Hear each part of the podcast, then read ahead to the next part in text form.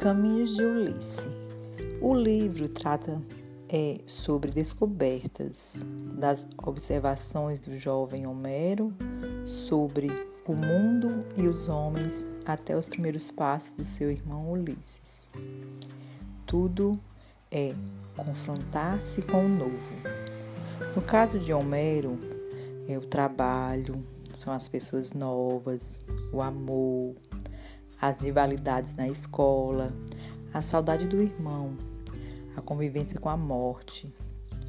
Para Ulisses, são as cores, o movimento do trem, o convívio com os meninos do bairro e o povo das, nas ruas. Enfim, a aventura de ser criança é descobrir o mundo. É, baseado nisso, eu vou ler um poeminha que eu fiz é, sobre Caminho de Ulisses. Ulisses, menino observador, com sorriso confiante. Tudo para ele é novidade, sendo assim, nada é relevante. Tentando aprender coisas novas, sempre à busca do conhecimento, passando por momentos mágicos, com lembranças vive bons momentos. Preso em uma armadilha, passando por dificuldade, surge um homem para ajudar, com total disponibilidade.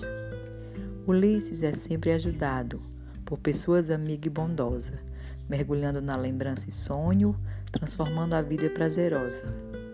Para Ulisses, o mundo é todo novo, cheio de coisas poderosas. Por muitas aventuras passou, mas sempre vai ter as misteriosas. Caminho de Ulisses.